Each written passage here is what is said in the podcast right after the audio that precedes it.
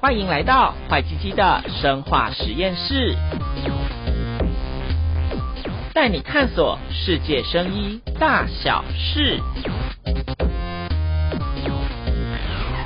欢迎来到坏鸡鸡的生化实验室，我是凯伦，我是 Lily，耶！Yeah, 我们今天有新成员，对，我是新角色 Lily，对，Lily 是现在在日本工作。然后他就对于就是写生医相关的资讯的稿有兴趣，对吧？我应该没讲错吧？对，但写了一次，突然就来录音了。对啊，想说你都写了，那不如就也讲讲看嘛，反正就是跟大家聊天啊。对对，大概就是聊聊天。对，对啊，而且我相信，如果你想要写，你会写这个主题的话，应该就是你看对这些主题也有点兴趣，这样子。对啊。因为在日本嘛，嗯嗯嗯嗯嗯。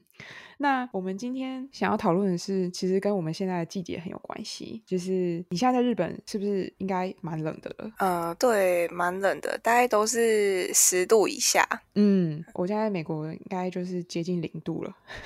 啊，真的这么冷？对对对对对对对，所以所以就是对，最近就变冷了嘛。然后以往我们好像大家都会有一个既定印象，就是觉得说。呃，天气变冷的话，就是流感就会开始出来作乱那种感觉。对，但是大家很常会说，哎，流感就是会在冬天流行啊，嗯、然后或者是说明年 COVID-19 就会，明年冬天 COVID-19 就会再回来啊之类的。嗯、但是我觉得蛮少人在讨论说，嗯、就是到底为什么会是在冬天流行，然后他们又不是在冬天流行的时候嘛？嗯嗯，对，就是为什么这样这种病毒型的呃疾病会在冬天比较普遍的感觉，对不对？对。嗯，那所以我们今天主要专注在流感的传播啦。当然，呃，流感的传播跟 COVID-19 有很多相似的地方，所以我们中间也会就是穿插，可能会聊到 COVID-19 这样子。不过我们今天会比较专注在流感的部分。我记得我们在忘记哪一集了，其实有讲到流感的疫苗，所以那时候就有介绍一下流感的这个病毒的分类啊，还有特性。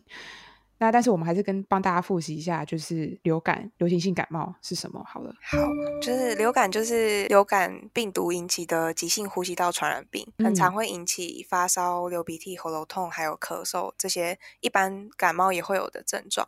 但是流感引起的症状通常是全身性的，通常也会有全身无力、肌肉酸痛、头痛之类的。嗯，哎，凯伦有得过流感吗？有啊，你有得过吗？有有有。我是不打流感疫苗，然后就被感染。你是在 台湾的时候得吗？欸、我是在台湾的时候得的。哦，那你那时候的经验、呃？我记得我早上的时候还跟我的朋友出去吃饭，然后觉得很开心。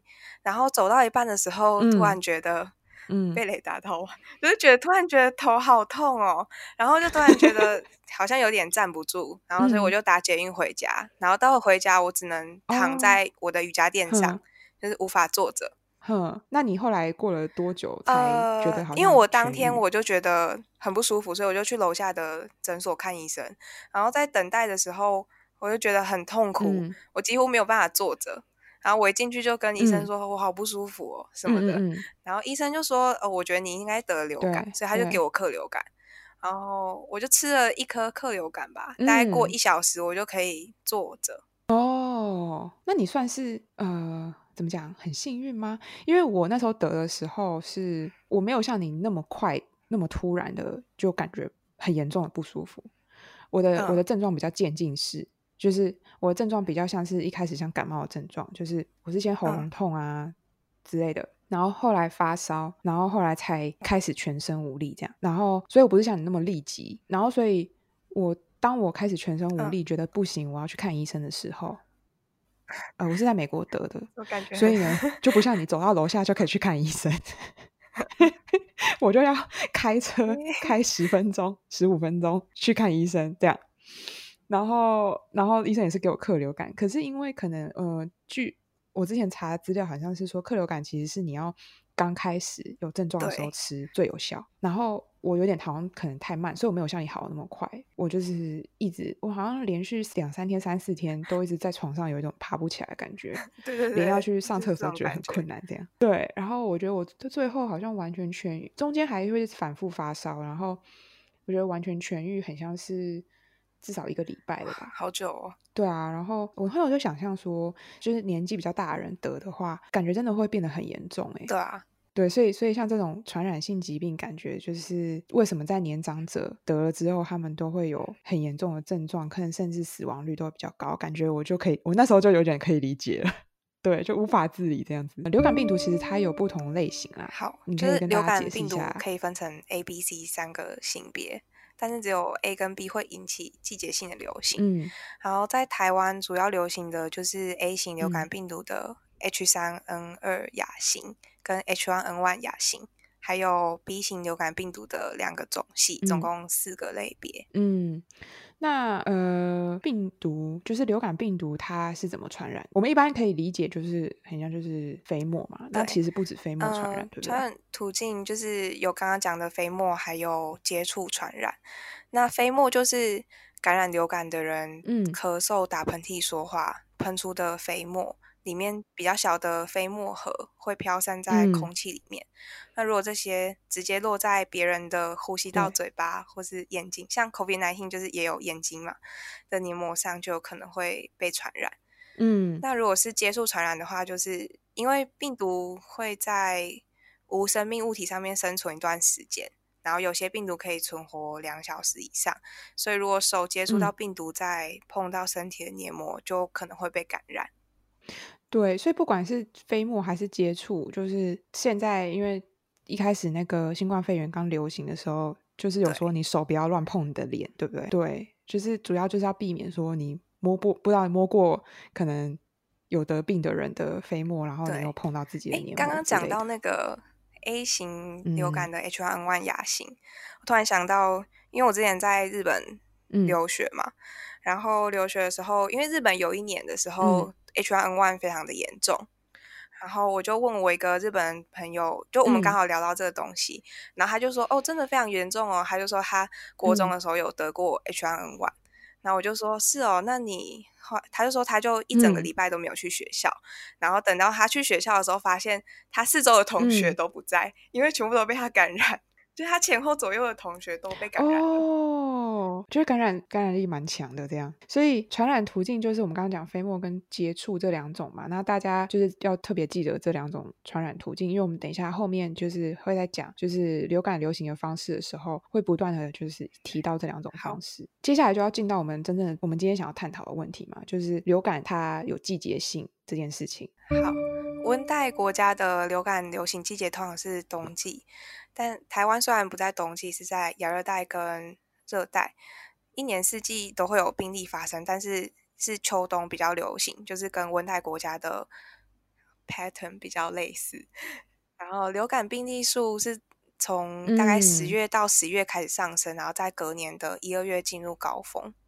哎，我现在已经有点不太记得，就是台湾的冬天。其实台湾冬天最冷的，我觉得大概是一月吧。嗯，所以它就是刚好在接近最冷的时候进入高峰，对，对不对？就是其实有一些有蛮多研究都在讨论说，为什么流感会有季节性，跟比如说在温带地区啊，呃，流感为什么在冬天流行？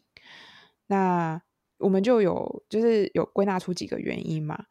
那第一个是主要是说空气中的温度跟湿度会比较低，在冬天的时候。对吧？对，在温带地区的研究里面，就是因为冬天气温下降，所以空气中可以容纳的水汽会变少，嗯、所以在温带地区的研究里面，就是流感爆发几乎都会伴随着空气湿度的下降。那为什么就是湿度会影响这个传染？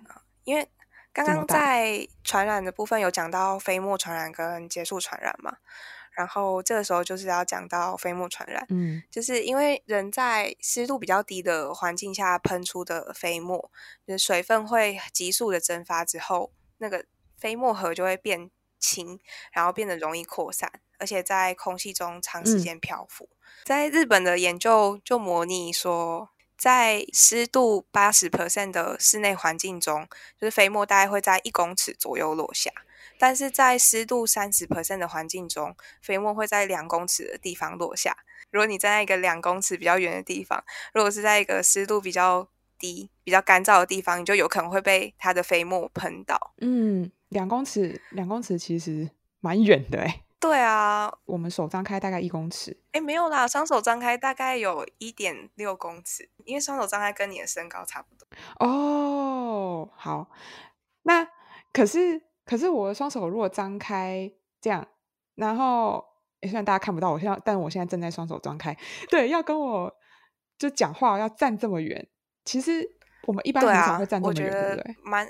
嗯，蛮少的。对啊，所以其实真的可以飞蛮远的诶，那个喷出的飞沫这样。就是相对来说在，在如果在潮湿的空气里面，就是飞沫就会吸收空气中的水，然后变得更大更重，嗯、就是更容易掉到地面上，所以是会让传染的机会下降。嗯、好，所以说呢，就是在冬天的时候，因为湿度下降，所以呃，在温带国家的这个飞沫传染。病毒的飞沫传染效率就会比较好。对，之前 COVID-19 还正流行的时候，就是大概四五月的时候，那时候有一研相关研究说，坐在对面很容易被感染，嗯、因为飞沫会被飞沫喷到嘛。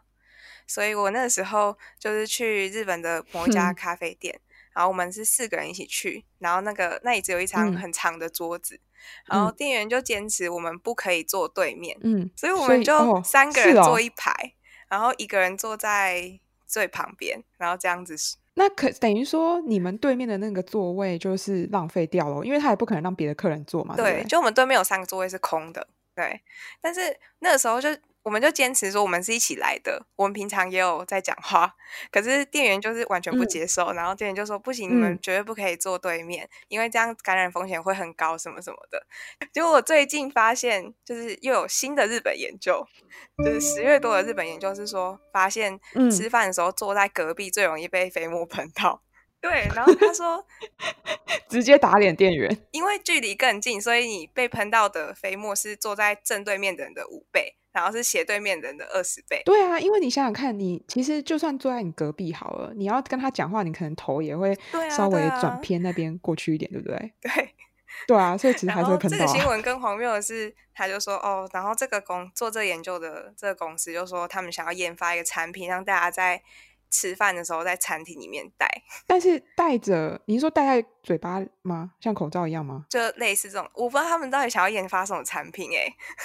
好啦，其实我觉得最实际的就是，你就不要在餐厅吃饭了，不用做这么麻烦，然后还不能坐对面，还要带东西，就你就干脆就外带就好了，会怎么样？对，他们之前还建议说，就是大家在吃饭的时候要戴着口罩，然后。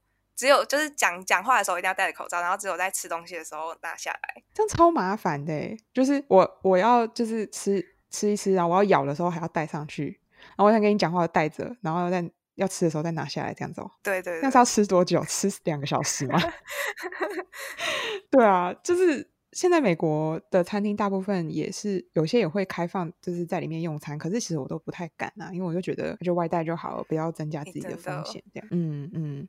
那因为我们刚刚讲到那个湿度如果比较大的话，就是那个飞沫就比较不会传那么远。所以有一些地区它会用加湿器来防止流感的传播嘛，因为它就如果湿度增加，就会。让飞沫就是变重，然后就比较容易掉到地上。这样，主要是公共场所这样。嗯，另外就是除了湿度之外呢，冬天的温度其实温度的变化也会影响，就是病毒的传染。对，在对吧？动物实验，就是在一个天竺鼠的实验里面发现，就是在二十度以下的环境里面。嗯相对湿度越高的话，A 型流感的传染力就越低。但是如果在五度的话，不同相对湿度的环境里面，传染力都会比二十度的时候高。嗯，所以其实温度比较低的时候，病毒的传播效率会比较好。对对，再来就是除了传播的效率之外呢，温度也会影响病毒的存活率。就除了传染之外，就是病毒它能不能存活也很重要嘛。所以温度是怎么影响病毒的存活率？在各种不同的相对湿度下，温度在某一个温度之后下降，每下降十度，物体表面的流感病毒存活率都会上升一倍。所以，因为温带地区它冬天就比较冷嘛，然后所以温度很低啊，所以那个流感病毒存活率就会比较高。对，好，那那个湿度，我们刚刚前面有说会影响这个病毒利用飞沫传染的这个效率嘛，但是其实湿度它也会影响我们人体的。这个黏膜的免疫系统，有很多病原体会透过黏膜来入侵人体，像是 COVID-19 跟流感病毒，就是透过眼睛或者是呼吸道的黏膜来感染人体嘛。那黏膜身为第一道防线，其实它还是有一些防御的功能，比如说黏液纤毛清除功能。对，这个其实蛮酷的，就是呃，我们的呼吸道啊，从鼻腔到肺部里面的那个细支气管的黏膜上面呢，其实有很多很细的纤毛。然后，呃，这些上皮细胞它分泌的液体就会在黏膜上，就是形成一层黏液，然后纤毛会在黏液里面摆动，这样。那这些这个纤毛摆动的这个行为呢，它就会把附在黏液上面的这个外来物质啊、灰尘啊、细菌啊，就是把它运到，就是一定透过摆动的方式把这些东西运到胃里面，让胃酸分解。那这就是我们刚刚讲到，就是黏膜的这个黏液纤毛清除功能。如果空气比较干的时候，就是湿度比较低的时候呢，它就会让那个呃呼吸道黏膜上面的黏液，因为比较干燥，所以它比较浓稠。你就想它就是浓度比较高的意思，因为水汽比较少。然后这时候就会影响到这个纤毛的摆动嘛。你就想，如果你毛笔。大家小时候不应该都学过毛笔字吧？还是新生代就不学毛笔？我不知道。哎，有我有学过。对，就是你就想你用毛笔的话，你如果就是那个墨就是半干不干，就是没有很湿，但是又有点干的时候，其实那个毛笔头是会很像结成一团的，它就是反而不太会摆动，对不对？好，对 对，所以我觉得毛笔用摆动，我觉得蛮好笑的。挥舞你就比较难挥挥洒它，对吧？哦，对对对对，很字就会变丑之类的。对 对对对对。那在免疫当中也有很多的免疫抗体，你这边要不要跟大家解释一下？好，就是比如说免疫球蛋白 A，、嗯、就是 IgA，、嗯、可以跟病原体或者是。病原体分泌的毒素结合，嗯嗯、让病原体没有办法跟黏膜细胞结合。嗯、因为像刚刚讲到的，呃，黏纤黏液纤毛清除功能，他、嗯、们是就是用摆动，就是物理性的防御。对，那黏膜黏液里面的抗体就是化学性的防御。嗯嗯、然后在空气湿度下降，然后变得干燥的时候，就是黏液变得粘稠，也会影响到抗体的功能。像是台湾的 COVID-19 疫苗就有鼻喷剂型的黏膜疫苗。嗯，因为像传统的针针剂型疫苗，虽然可以有效的在人体的循环系统里面诱导体液免疫的反应，像是免疫球蛋白 G IgG，嗯，但是没有办法在黏膜上产生很好的作用。就是黏膜系组织需要靠其他的免疫细胞，还有 IgA，就是刚刚提到在黏膜系黏膜的黏液里面有的免疫球蛋白 A 来产生黏膜免疫。嗯，所以新一代的喷鼻剂型疫苗就是可以直接诱导黏膜免疫，从鼻腔黏膜开始产生抗体，防止病毒在上呼吸道增生。嗯，就是从就是病毒入侵的地方。直接做一个类似主角的效效果，这样子对，对，就像进阶巨人可以组一个墙。嗯嗯 嗯嗯嗯，对。那另外除了我们刚刚讲的一些呃湿度啊、温度的因素之外，还有一个就是人的行为的部分。因为在冬天的时候，其实人群比较更容易或是更常待在室内或聚集在一起嘛。你就想冬天那么冷，谁会想要在外面走来走去？就是。美国这边有时候冷到就是下雪，然后负二三十度这种情况下，你还会在室外活动吗？哎、欸，真的，因为呃，我最近在，我最近都在在宅，就是 remote work，、嗯、然后我就会在家里就是开一整天的暖气，从早开到晚。嗯、然后我在摸那个阳台的门的时候，就想说外面也太冷了吧？对啊，谁会想要出门呢？对啊，真的。所以这个时候大家在室内聚集，就可能。增增加感染的机会啊，然后我前阵子也刚好在看这件事情，因为就是呃，美国跟日本也是，就是 COVID-19 在变冷之后，确诊数突然暴增之类的，然后我就想说，哎，到底为什么会这样？然后我就看到就是美国就是 Johns Hopkins 他们呃有发一个文章，就是有提到这一点，就是说其实就主要是因为冬天有一个很主要的原因啦，是冬天嗯、大家会。聚集，然后甚至是因为像美国冬天，像十一二月这种，就是很我们有很多那个假，比如说感恩节啊、圣诞节，都是他们重要的节日，所以就又更长，又更多人聚集在一起，然后就会增加感染的机会。然后呃，卫福部其实他们有发了一个类似像辟谣的讯息嘛，就是因为很多人其实都会相信说，呃，天气很冷很湿的时候会让人感冒嘛，就是你要长辈不是 会跟你讲说肚子要盖好啊，才不会丢光啊，对，肚子不能够吹到风，对，这种对。然后再加上就是流感常常就好发在冬天，所以有些人就是蛮多人可能都会以为是说哦，感冒就是丢光啊、受凉啊，然后你衣服穿太少啊，还是你淋雨啊、门窗没关紧的这些原因。可是实际上其实呃，就是是因为呃流感传染的途径是借由你知道得到流感的人咳嗽或打喷嚏。产生的飞沫把病毒传染给周围的人嘛，那所以呃秋冬季节因为就是比较冷嘛，大家就会在室内啊，然后就会增加传染，这才是比较主要的原因，不是说你穿太少还是怎样之类的。对，因为其实我觉得爸妈那一辈还蛮常会着重在你有没有穿暖的这件事情上，嗯嗯、然后连接到就是你会不会感冒，然后身体好不好，不会冷啊，你硬要叫我穿就很热啊。对，就是阿妈觉得阿妈觉得你冷的那种感觉。对啊，那呃，因为像我刚刚有提到嘛，像你看日本或者是像美国这种很冷有暖气的的国家，就大家其实就更不会开窗。你那一边开暖气一边开窗，不是很浪费电吗？所以就感觉大家在里面的那个室内的空气流通就很糟。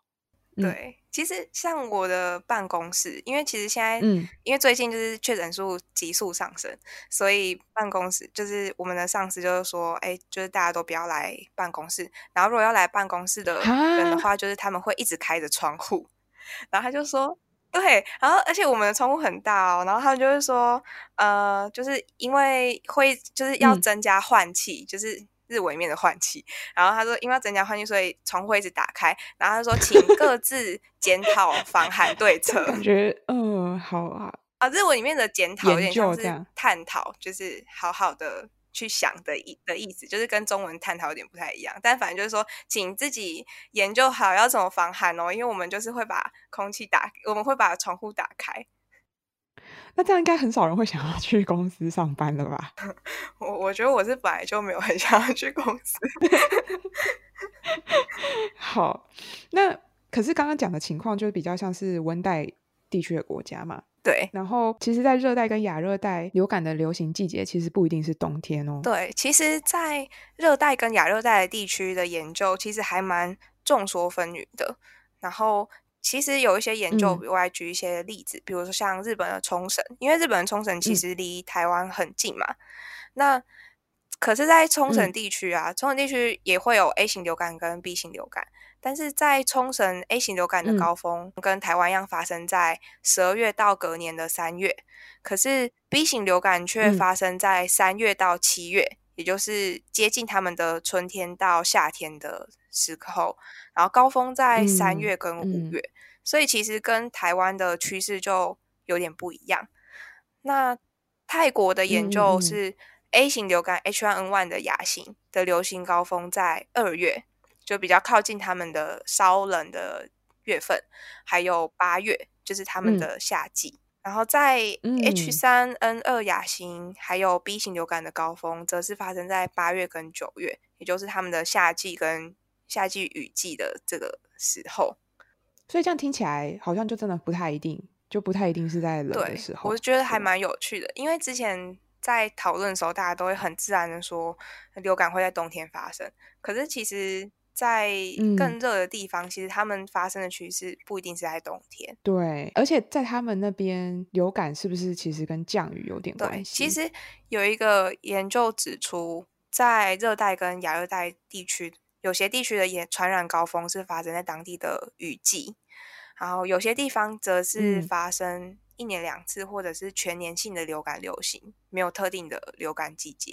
对，而且呃，就是相关的研究也有指出说，至少有一个月份经历就是绝对湿度比较低，还有温度比较低的地区呢，呃，季节性流感就容易发生在那些低湿度跟低温的月份。那反过来说呢，如果一直维持高环境温度跟高绝对湿度的地方呢，流感就比较容易发生在湿度高的月份跟雨季。那听到这边，可能大家会觉得，可是前面不是说湿度低传染效率比较好吗？对，所以他们觉得可能是不同的传染方式造成的。就是第一个是说，比如说，嗯、呃，降雨跟流感相关原因，也有可能是因为人群聚集于室内。哦，因为下雨，大家可以在外面跑跑。我觉得比冷更难，在外面、嗯。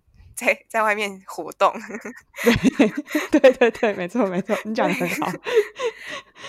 然后，因为其实目前认为是刚刚讲的是解呃前面温的地区国家讲的是飞沫传染嘛，然后如果是这些这些地方的话，目前认为是跟接触传染的关联性比较大。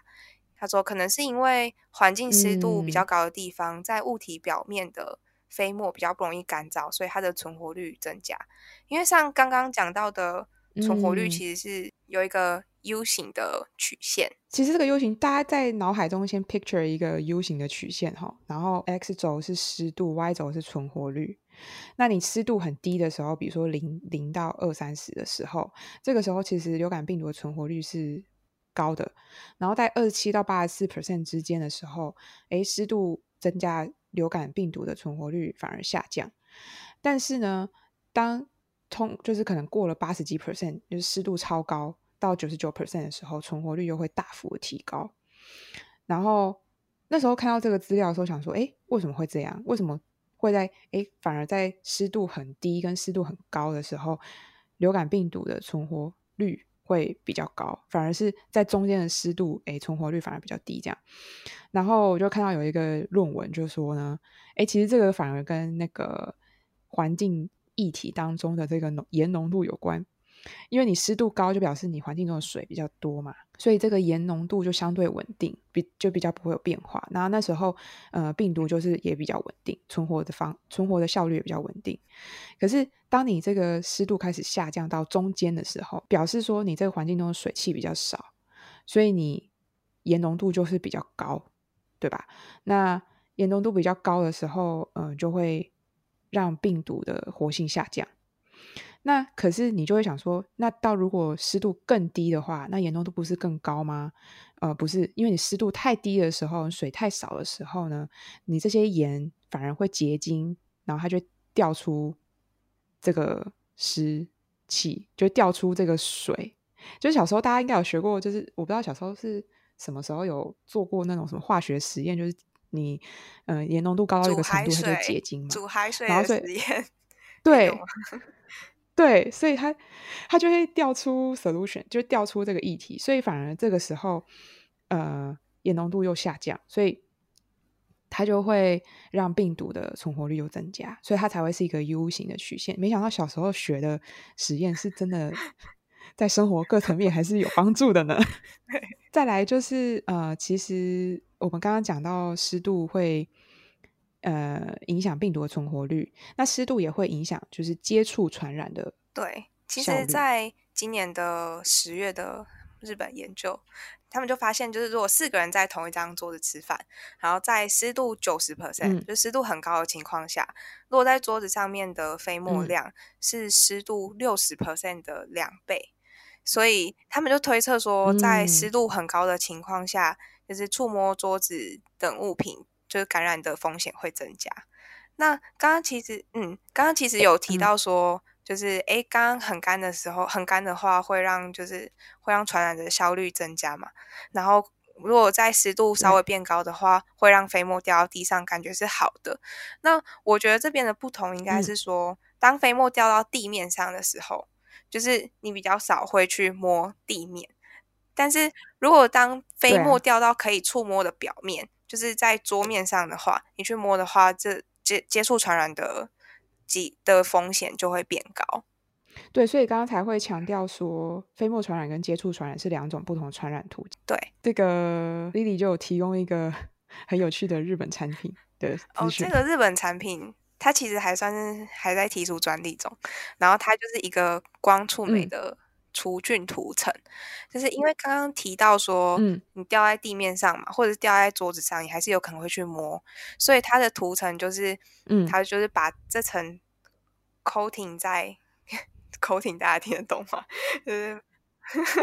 就是把它覆盖在就是物体的表面，所以当你使用加湿器把飞沫就是抓住，然后让它们容易掉在地板或者是物体上面的时候，这个涂层会帮你杀菌。哦，所以你就把这个涂层可能比如说放就是呃涂在比如说你的桌子啊，或者你容易碰到的表面去做这个杀菌的效果。但但我不知道这个到底是不是真的有效，哦、而且我不知道是不是有毒。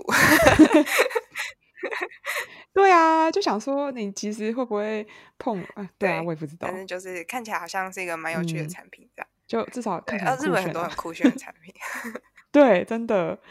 那我们最后的结论就是，其实我们到底要怎么样阻止病毒的传播？不管是不是在冬天，或者不管你是不是在温带，还是亚热带，还是热带。对，其实我觉得最主要就是你要防止被病毒感染嘛。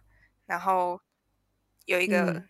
蛮其实蛮重要的方法就是注射疫苗，就是你可以让病毒不要感染你，嗯，或者是你避免接触到病毒，主要就是戴口罩，就是防飞沫传染嘛，还有洗手，就是防接触传染，嗯、或者是你提高室内相对湿度。不过我觉得提高相对湿度，这可能在台湾，尤其是在台北，可能就我我觉得是。比较还好，但是如果你在温度温带国家，就是一些比较干燥的地方的话，就是可以用加湿器来提高相对湿度，嗯、然后但手就是不要乱摸。对对，就虽然虽然提高湿度可以降低飞沫传染，但是记得还有接触传染这个途径，所以呢，就不要乱摸表面之后又去摸脸啊、眼睛啊什么之类的，这样。今天就反正就是想要跟大家讨论一下，为什么、呃、流感它会有季节性的流行啊？然后呢，这个 Lily，你觉得你这样录下来感觉如何？我觉得，我觉得还不错啊。其实我们都有偷偷讨论一下，嗯、但是大家不会听到。总之呢，就是我们欢迎 Lily，她以后可能还是会不定时的出现，希望大家多多给她一些鼓励，然后可以到我们的 IG 啊，给我们一些留言跟私讯。然后也可以在就是 Apple Podcast、iTunes 上面，呃，帮我们加五颗星，然后呢，帮我们留就是留一些评论，这样给我们一些回馈。那今天就先这样喽，嗯好大家拜拜。